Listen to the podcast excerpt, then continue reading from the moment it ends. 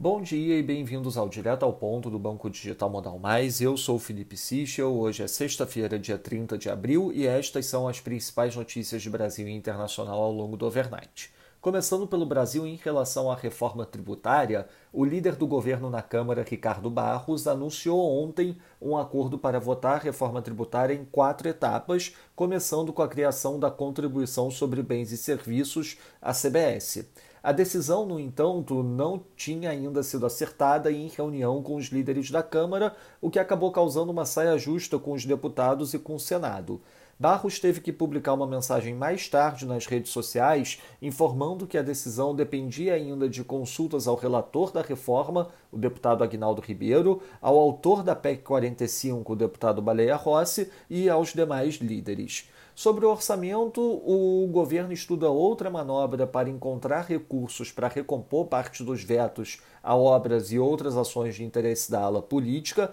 A estratégia é reforçar ações de pente fino em benefícios assistenciais para economizar cerca de 3 bi com esses programas. Evidentemente, a estratégia não rende frutos imediatamente, visto que as ações de pente fino levariam tempo até serem implementadas e concretizadas. Sobre o ICMS, o julgamento pelo STF que discutirá a exclusão do ICMS na base de apuração do PIS e da COFINS deve ser realizado somente na próxima semana, segundo indicações do ministro Luiz Fux.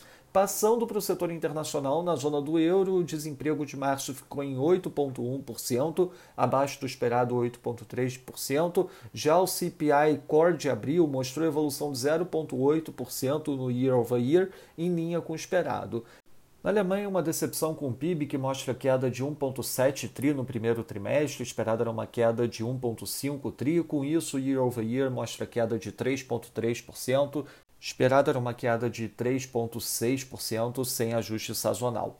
No Japão, os dados de inflação de Tóquio mais fracos do que o esperado. O Tóquio CPI ex Fresh Food and Energy mostrou leitura de 0% year over year, o esperado era um avanço de 0,3%. Já em relação à produção industrial, surpresas positivas, crescimento de 2,2% no mês de março, contra a expectativa de queda de menos 2%. Na China, destaque para os PMIs, o Manufacturing PMI oficial de abril ficou em 51,1%, abaixo do esperado 51,8%. Já o Non-Manufacturing PMI teve leitura de 54,9, também abaixo do esperado 56,1, e o Caixin PMI surpreendeu positivamente com 51,8, esperada era uma leitura de 50,9. Na agenda do dia, destaque para os dados da PNAD aqui no Brasil, às 9h30 da manhã, a divulgação do PCI Deflator nos Estados Unidos, apesar do dado já ter sido visto na leitura do PIB do primeiro TRI de ontem. Também às 9h30 da manhã, divulgação do PIB do primeiro trimestre no Canadá e às 10h45 da manhã, divulgação do MNI Chicago PMI. Nos mercados, o dólar index no momento valorizando 0,21%, enquanto o peso mexicano desvaloriza 0,43% e o zar sul-africano desvaloriza 0,95%. No mercado de juros, o título americano de 10 anos abrindo 1 basis point, enquanto o título alemão de 10 anos fecha 1 basis point.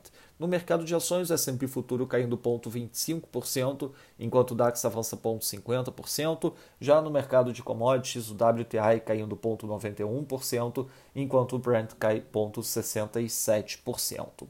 Lembrando a todos que no domingo divulgaremos o nosso Before Market Opens antes da abertura dos mercados internacionais. Essas foram as principais notícias do overnight. Um bom dia a todos, um bom final de semana. Até o nosso próximo podcast direto ao ponto do Banco Digital Modal Mais na segunda-feira.